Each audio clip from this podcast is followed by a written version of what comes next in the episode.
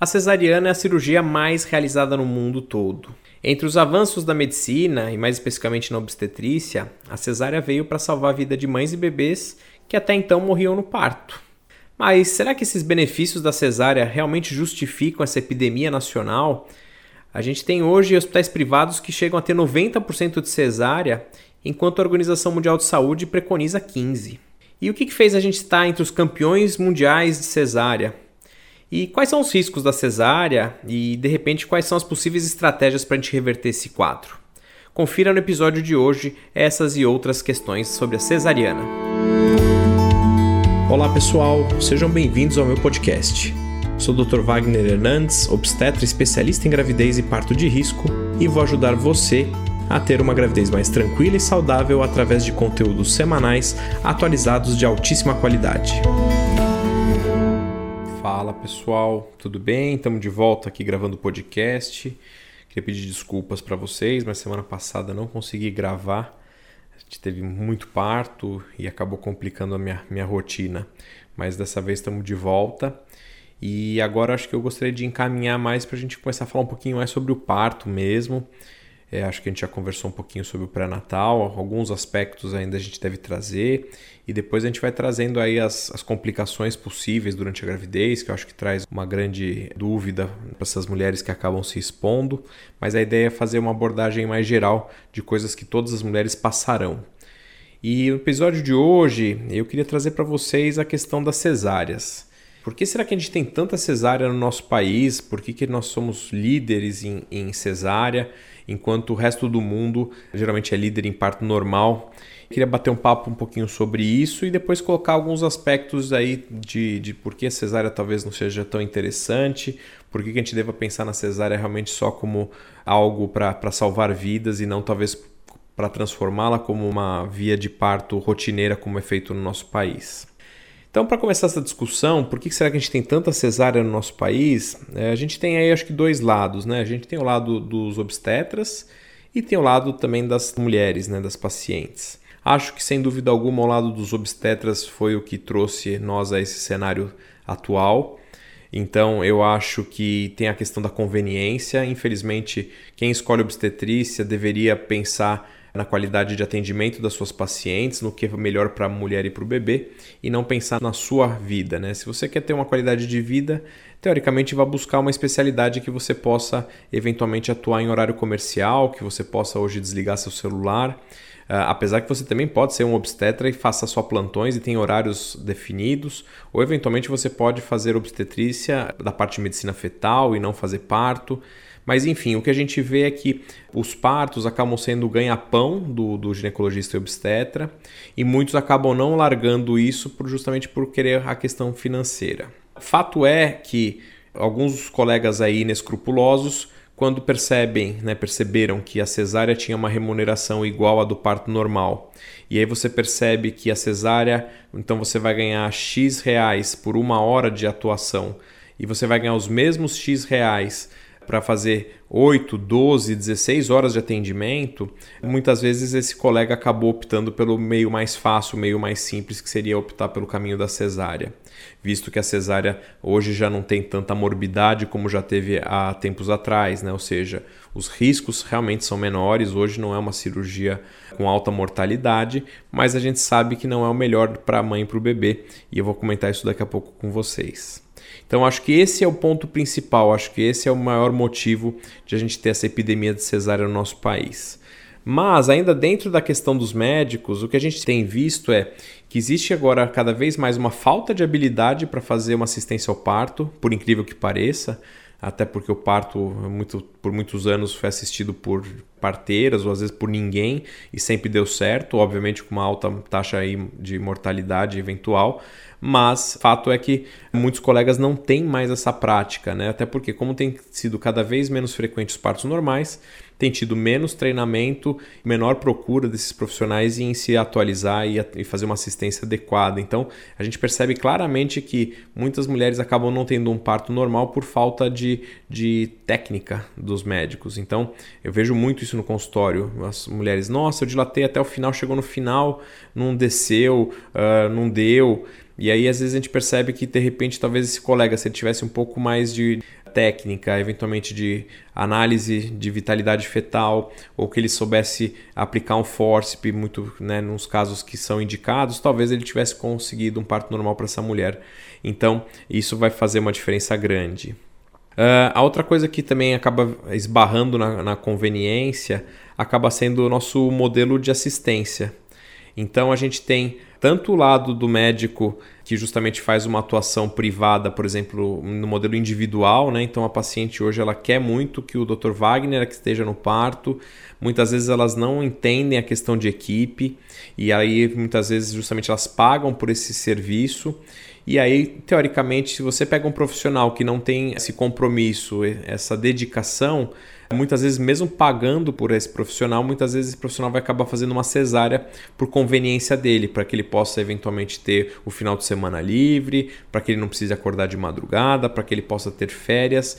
E obviamente esse não é um modelo que a gente vê no exterior. Então a gente vê que nos Estados Unidos, na Europa, funciona muito bem o modelo muitas vezes de equipe. Então, é, são dois, três, quatro profissionais que se revezam, que justamente faz com que eles possam ganhar períodos que eles possam se divertir com a família, que eles possam viajar, que eles possam estar em descanso. E isso faz com que o profissional que está ali ele esteja comprometido com o parto, independente do tempo que isso vá durar. Então esse modelo seria muito interessante se a gente conseguisse aplicar no Brasil, mas ainda é, a gente percebe que tem uma, uma dificuldade muito grande nessa implantação. Em relação ao atendimento também nos hospitais, não só do SUS como privados, o modelo de plantonista funciona bem, porque justamente esse plantonista ele deveria ficar ali por 12 horas, ele não deveria ter pressa na assistência ao parto, mas a gente percebia que mesmo dando plantão, muitos colegas faziam aquela coisa, a história de limpar a área. Então, da meia-noite e meia, uma hora, se não nasceu, faz cesárea para poder ir dormir. Então, esse modelo também não ajuda. Então, a gente tem que rever esse modelo de atendimento nosso. E a outra coisa é talvez o cuidado pré-natal, que também faz falta a conversa com as mulheres, né? Porque uma das coisas que eu já vou entrar para falar em relação ao, ao, ao, lado materno da escolha da cesárea, muitas vezes são os medos que a mulher tem pelo desconhecido. Se você faz um bom pré-natal, se você faz uma informação para ela adequada, você explica como vai funcionar o parto, a questão da dor que vai ser um ponto, a questão do parto em si, a questão das alterações que poderiam causar no parto, se você deixar ela segura de que realmente tudo isso é mais mito do que realidade, teoricamente ela vai optar por um parto normal e consequentemente vai se empenhar mais para isso. Agora, se você não faz uma assistência pré-natal adequada, faz uma consulta de 5 minutos que faz o básico, teoricamente isso vai gerar mais pedidos de cesariana por parte da mulher. Então, falando um pouquinho mais por parte da mulher, e vamos falar então das questões que também a gente acredita que tenha trazido essa epidemia de cesáreas aí pelo lado da paciente. Então, a principal acho que talvez seja o medo da dor, né? Acho que quando a gente fala de parto normal, existe um grande medo da dor. Fato é que existe dor, né? A gente não pode também ser imprudente em falar que não, que não vai acontecer. Acontece sim, mas felizmente a gente tem muitos métodos aí hoje para minimizar essa dor a partir do momento que essa mulher consegue chegar ao hospital ou mesmo até na casa dela, ela conseguiria minimizar. Então a gente tem aí os métodos não farmacológicos para controle de dor, que a gente tem, por exemplo, o uso da banheira, as posições que ela pode variar, a questão de massagem, a atuação de uma doula. E também a gente tem os métodos farmacológicos, falando mais especificamente da analgesia de parto, que tira realmente a dor e consegue dar a essa mulher uma assistência ao parto completamente diferente, uma assistência ao parto com conforto. E isso a gente tem preconizado muito e isso a gente vê no nosso consultório e é isso que faz com que cada vez mais mulheres tenham buscado os nossos serviços. Naturalmente elas têm medo não só da dor, mas também naturalmente medo do parto em si, do processo, do ato, da passagem do bebê pelo canal de parto, se isso vai trazer algum tipo de alteração anatômica, ou seja, algum problema depois, alguma disfunção de perda urinária ou a questão de uma disfunção sexual, e a gente sabe que isso não é verdade. Quando é feita uma boa assistência, um bom pré-natal, identificado todos os possíveis riscos, teoricamente a gente sabe que essas mulheres têm uma evolução muito favorável, que nas, a menor parte vai evoluir com algum tipo de problema. Então, isso tem que ser muito conversado. A outra coisa que a gente percebe é que existe uma falsa segurança geral de que a cesárea é muito mais segura do que o parto normal. Então, a gente ouve os relatos de caso, ah, aquela paciente, ela, nossa, fizeram force e o bebê nasceu super mal. E aí, na verdade, não é o force que fez nascer mal. Muitas vezes foi a situação ali que não foi bem decidida, não foi optado pelo caminho correto. Então, assim, eh, se você faz uma boa assistência, se você monitoriza esse bebê durante todo o tempo, isso faz com que a gente tenha segurança de que a gente está fazendo um bom trabalho, que a gente vai fazer um parto normal com segurança, que vai entregar uma criança saudável para essa mulher. A outra coisa que a gente vê no Brasil é que nossas cesáreas têm sido cada vez mais baixas na altura da cicatriz, cicatrizes muito estética, e obviamente isso traz também é, uma impressão para a mulher de que teoricamente essa cicatriz não vai trazer nenhum tipo de prejuízo estético para ela, mas tem que lembrar que é uma cirurgia que tem são sete planos que são cortados dali para dentro, que isso pode ter algum outro tipo de complicação. Então acho que isso mostra um pouco do nosso panorama atual. Tem que lembrar também que assim, a gente ouve muito que a OMS estabeleceu que o índice de cesárea adequado seria de mais ou menos 15% para a população. Isso tem que ser visto com cuidado. Uh, alguns trabalhos mostram que até 20% é seguro. E a gente sabe que em estatísticas muito baixas também de pouca cesárea não é um bom sinal. Então, quando a gente vai para países da África, tem uh, países que têm 1, 2% de cesárea. E isso, obviamente, não é bom. A gente vê que, na verdade, esses países têm as maiores incidências de mortalidade materna e fetais. Então, eh, a gente tem que achar o equilíbrio, que é o que a gente vê no, em todo mundo. Então, pensar em algo em torno de 20% de cesárea no global me parece uma estatística boa, que é o que a gente pratica e preconiza aqui no nosso consultório. Agora, por que, que a gente fala então tanto do parto normal, de incentivar o parto normal e por que, que os países de primeiro mundo têm estatísticas aí justamente inversas em relação ao parto normal, em relação a nós? A cesárea, teoricamente, tem seus riscos. Então, principalmente a cesárea que ela é agendada, programada, por exemplo, muitas vezes você pode estar fazendo o parto de um bebê antes do tempo previsto. Então, por mais que não seja um bebê prematuro, você tirar esse bebê antes dele estar preparado, isso traz algum tipo de repercussão. A gente sabe que isso, por exemplo, faz com que você tenha mais bebês com desconforto respiratório. Então, o que é o desconforto respiratório? São bebês que, né, todos os bebês vivem num ambiente aquático dentro da bolsa né, do líquido amniótico, e eles fazem uma transição durante o trabalho de parto e parto para vir para o mundo externo, para o ar ambiente. E esse pulmão, então, é um pulmão que estava bem cheio de líquido e ele tem que ficar sem. Quando o bebê passa pelo canal de parto, ele tira esse líquido, ele é comprimido, ele vai saindo aos poucos, então isso faz com que a gente tenha uma incidência menor dessa, desse desconforto respiratório em bebês que nasceram de parto normal. Então na cesárea você tem, além do tempo errado, muitas vezes você não tem esse processo de tirar esse líquido do pulmão, por exemplo. A outra coisa que a gente sabe para os bebês é que o contato dos bebês no parto vaginal com as bactérias que tem na vagina, teoricamente melhora o sistema imunológico dessa criança. Então, na cesárea, a gente perde um pouco disso. Na cesárea programada, né? na cesárea que não houve o trabalho de parto, na cesárea que não foi bem indicada.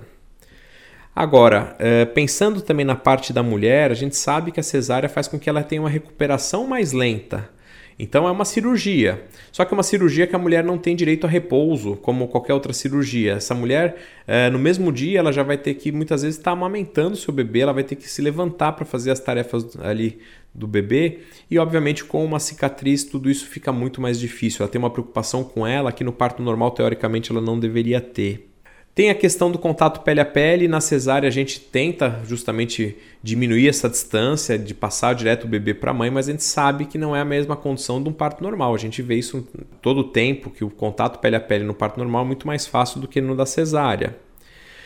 Tem a questão também das complicações a longo prazo. É que hoje, com as famílias menores, então a incidência de cesárea por família é menor. A mulher vai ter uma, duas cesáreas, no máximo três. Então, geralmente, isso não acaba repercutindo tanto, mas a gente sabe que as cesáreas repetidas acabam levando ao maior risco do que a gente chama de acretismo placentário, de placenta prévia, que são alterações da placenta que causam hemorragia na mulher e colocam ela muitas vezes em risco de vida.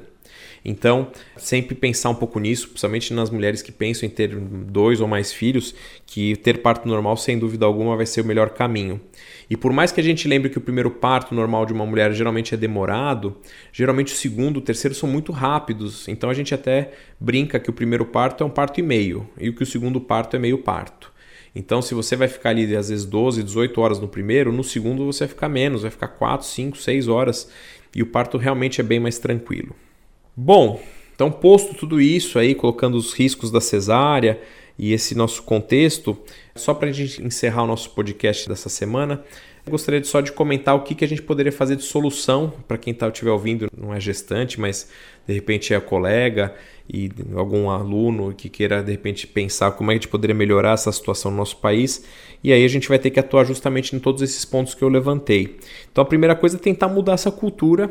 Acho que felizmente nos últimos tempos com alguns movimentos, alguns ativismos nesse sentido, a gente trouxe essa discussão à tona, isso foi muito positivo. Então a gente tem aí uma atuação do Ministério Público, a gente tem atuação de políticos envolvidos nisso.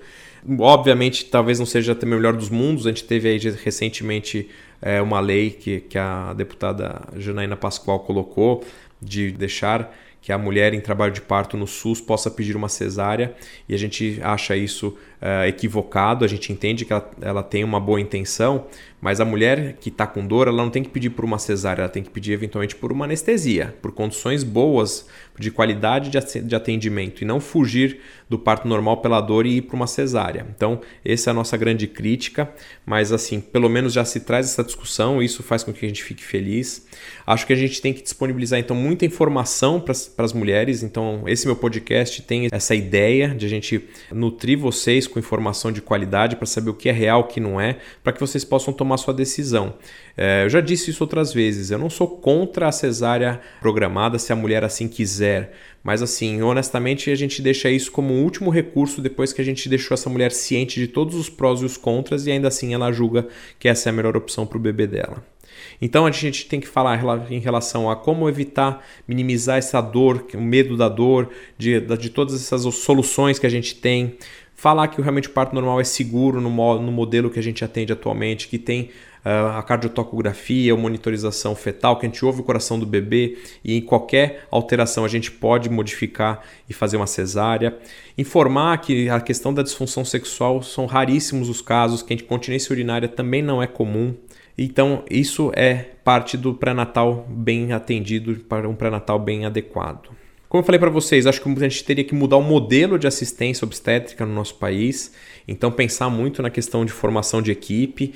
Eu mesmo penso muito nisso. Acho que ainda não consigo fazer, mas a minha, meu ideal de vida, até pela minha qualidade de vida quando tiver mais idade, seria de, de ter realmente uma equipe, um time completo, onde todos são ali os protagonistas são os personagens principais. Independe de quem vai no parto, todos ali a paciente vai se sentir segura e confortável apesar de a gente trabalhar em equipe, ter colegas, a gente sabe que a nossa presença ainda é muito imprescindível e acho que isso tem que ir mudando aos poucos, mas por enquanto acho que ainda não cabe. Mas esse é o caminho. Uma coisa que, que eu comentei que justamente falta habilidade para muitos colegas e aí o treinamento precisaria ser melhor feito. Agora, realmente, isso é uma coisa muito difícil. Eu, né, eu trabalhei no Hospital Escola até 2017, eu era professor lá na, no HC, na USP, e a gente percebe que foi diminuindo justamente as opções de treinamento dos alunos, dos residentes, a incidência de partos também obviamente diminui, os partos normais infelizmente acabam sendo menos frequentes e justamente a gente tem que bolar alguma coisa para incentivar. Então, acho que a gente aumentando o estímulo das mulheres buscarem parto normal, a gente vai conseguir um par mais quantidade e conseguir oferecer um ensino mais adequado para esses profissionais que estão chegando no mercado. Tentando melhorar a questão da conveniência dos obstetras, acho que é difícil mudar, mas uma das coisas que estimularia, sem dúvida alguma, é a questão da remuneração. Então, se a gente conseguisse algum modelo que pagasse realmente melhor o profissional que fica ali horas no parto normal, acredito que muitos colegas tenderiam a mudar a sua postura. Em relação ao SUS, gente sabe que existe já algum, alguma certa compensação para hospitais que têm uma taxa de parto normal melhor, mas não existe um prejuízo para quem tem muita cesárea. Então, talvez bloquear, às vezes, pagamento, fazer algum tipo de coisa mais radical nesse sentido, talvez funcionasse. Eu lembro que na época do HC, uma das minhas lutas foi tentar melhorar a taxa de parto normal. A gente conseguiu fazendo auditoria de prontuário, indo pegando no pé dos colegas, o que é muito chato, é muito desgastante, mas enfim, isso funciona. Curiosamente, teve um trabalho depois de a gente atuar dessa maneira acho que foi nos Estados Unidos, mostrando que justamente só de falar que ia haver uma auditoria de prontuário, teoricamente a taxa de cesárea já caiu. Então, por incrível que pareça, existe a necessidade de ter um fiscal, de ter alguém que vá ali checar, que vá conversar, que vá questionar por que daquela cesárea, principalmente no ambiente público, né, que a gente consegue fazer isso. Um percentual menor de cesáreas que a gente tem, mas que acabou aumentando nos últimos tempos, foram as cesáreas porque os bebês ficam pélvicos. A incidência dos bebês pélvicos, né, os bebês que ficam sentados, é ao redor aí de 2%. Mas, de certa maneira, esses 2% quase todos acabam indo para cesárea, até porque a gente sabe que tem estudos mostrando que realmente a morbidade da cesárea é menor do que a do parto normal. Mas, por exemplo, uma opção que a gente tem com grande sucesso no consultório, teoricamente, é fazer a tentativa de virar esse bebê para cefálico. Então, você não precisa fazer o parto normal pélvico, mas fazer uma manobra para transformar de novo essa possibilidade. Agora, a gente sabe que se já está difícil o treinamento para fazer um parto normal simples, a gente sabe que para esse tipo de manobra, mais difícil ainda. Então, é, não foram poucas as vezes que eu entrei numa maternidade privada para fazer essa manobra e é ao encontrar algum colega, você fala: Ah, o que você veio fazer aqui? Ah, vim fazer uma manobra de versão cefálica. O colega fala assim: Pelo amor de Deus, mas você já tinha uma cesárea pronta na mão, você vai me virar para fazer um parto normal? E obviamente a gente nem, nem liga para esse tipo de preconceito, para esse tipo de opinião, mas é justamente é, muito difícil. E isso muitas vezes eram colegas aí que, tão, que dão aula em instituições renomadas. Então a gente tem que realmente muita coisa para mudar. Pessoal, acho que é isso que eu queria conversar com vocês sobre cesárea. Tem muita coisa sobre o assunto, mas também não quero me estender. Só queria colocar vocês um pouco a par de tudo isso, para depois, na hora que a gente for falar da assistência ao parto, do passo a passo, eu acho que de repente as mulheres ficam mais convictas de que realmente o parto normal acaba sendo a melhor opção para ela e para o bebê. Então, é, nos vemos na semana que vem. Espero que não tenha muitos partos que eu consiga gravar. Quem tiver alguma dúvida sobre o tema pode me mandar no arroba Dr. Wagner Hernandes. E um bom, bom final de semana e um bom resto de semana para vocês. Um abraço. Tchau, tchau.